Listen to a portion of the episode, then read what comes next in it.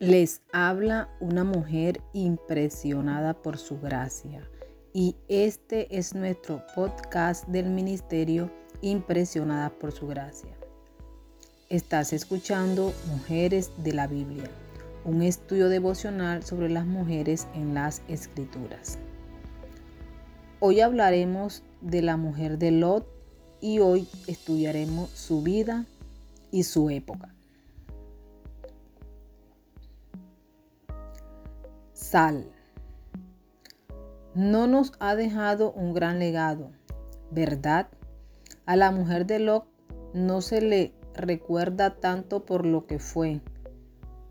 Esposa, madre, hija, hermana, sino por aquello en lo que se convirtió. Una estatua de sal. Apenas una mirada prohibida, pero irresistible dirigida a lo que sucedía a sus espaldas y se convirtió en sal. Sal, una de las sustancias químicas más comunes y usadas del mundo.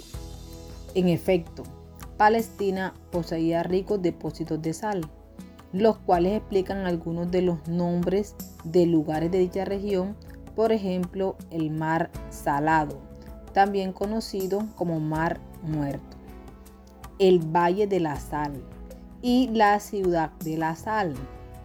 Es posible que los romanos consideraran a Israel una valiosa conquista simplemente por la cantidad de sal que había disponible en ese lugar. Los hebreos utilizaban la sal para sazonar los alimentos. ¿Puede comerse sin sal la comida desabrida? Job capítulo 6, versículo 6. Las mujeres hebreas frotaban a sus bebés recién nacidos con sal o los bañaban con ella.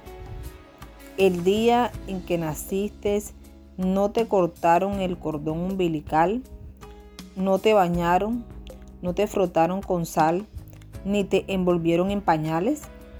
Ezequiel capítulo 16, versículo 4. La sal era un complemento exigido en cualquier ofrenda de granos del Antiguo Testamento. Todas las ofrendas de cereal las sazonarán con sal. Levítico capítulo 2 versículo 13. Se usa la palabra sal varias veces en el Nuevo Testamento, todas ellas en forma simbólica. Jesús nos insta a que recordemos que los creyentes somos la sal del mundo. Mateo capítulo 5 versículo 13. Comparar con Marcos capítulo 9 versículo 50 y Lucas capítulo 14 versículo 34. Nuestras actitudes y acciones pueden limpiar sazonar y purificar nuestro entorno. Cuando respondemos con gracia a alguien poco amable, sazonamos nuestro mundo con sal. Cuando tratamos a un niño irritado con bondad, sazonamos nuestro hogar con sal. Cuando procuramos reconfortar a los que sufren, consolar a los solitarios, animar a los desalentados o calmar a los inquietos, sazonamos nuestro mundo con sal. Como seguidores de Cristo, somos saleros. Espero que llenos. Ocupados en rociar sobre nuestro mundo la sal que le da sabor a la vida.